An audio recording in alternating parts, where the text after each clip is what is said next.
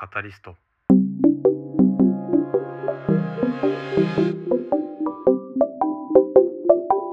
考のハンマー投げラジオ。毎朝5分のアウトプット週間。おはようございます。立見明子です。家庭内バカの壁っていう言葉を昨日の夜思いました。それはどういうことかというとバカの壁っていう本が養老孟さんの方で本でありますけれども。それ私実はまだ通読してないんですけども最初の方読んだですよね。だいぶ前に。で妊娠出産の、まあ、出産の、えー学習動画みたいなのを男子学生と女子学生に見せた後の感想がもう全く違う。女子学生は本当に、えーなんだ感動というか、えーして男性の方は全然もうなんか知識として役に立ったぐらいの話。でそれは何かっていうともう前提が多分違う。状況が違う。そのそれぞれの考えているその前提条件が全然違うのでこの何かをこうインプットしたり話をしたり議論をしたりしてももう通じるものと通じないものがある。響くものと響かないものがある。その差っていうのはその場で多分話しても埋まらないものがあるんだろうなっていうのが私のちょっと思ったところなんですけども。じゃあ家庭内バカの壁って何かというと、まあ、私は私の母親父親と一緒に暮らしをしているわけなんですけども私の母親と私ってちょっと似てるところがあるんですよね。そのなんだろうな納得がいかないこととかをお互いに言い合ってしまったりとか疑問を言ったりとかしてしまう。で今回何があったかっていうとまあ私たち夫婦がなんか用意したものとかをとまあネットで買ったわけなんですけどもこんなものをどうするんだというような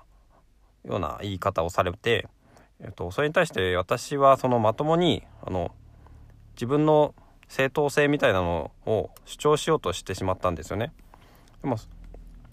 まあ、母親には全く理解のできないことでお互いにこう平行線だったんですよ。でこれってまさにバカの壁だなと思っていやどっちがバカってわけじゃなくてその私もバカかもしれないし母親もバカかもしれないし両方ともバカじゃないかもしれない。そのバカっていうのはその人に伴っているものではなくてそのなんだろうな現象なのかなって思うんですよね。その2人の間にバカという壁がある。で相手のことがバカに見えてしまうのかもしれない。で私は私で相手からバカだと思われてしまっている。じゃないかって。バカだと思ってるんでしょって。だから私が考えたことに対して全然あの理解を示さずに自分の考えが正しいと思い込んでるんでしょって。いうようなことを私も言ってしまったりとかして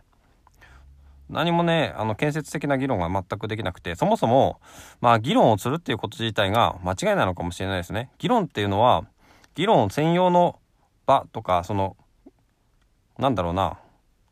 ディベートとかそういう場で行うものであってその日常生活の中で議論するっていうこと自体がもしかすると間違ってるのかもしれないなとそういう姿勢自体がうんうんまあバカな姿勢だったのかもしれないですね。だからバカの壁っていうのはその人に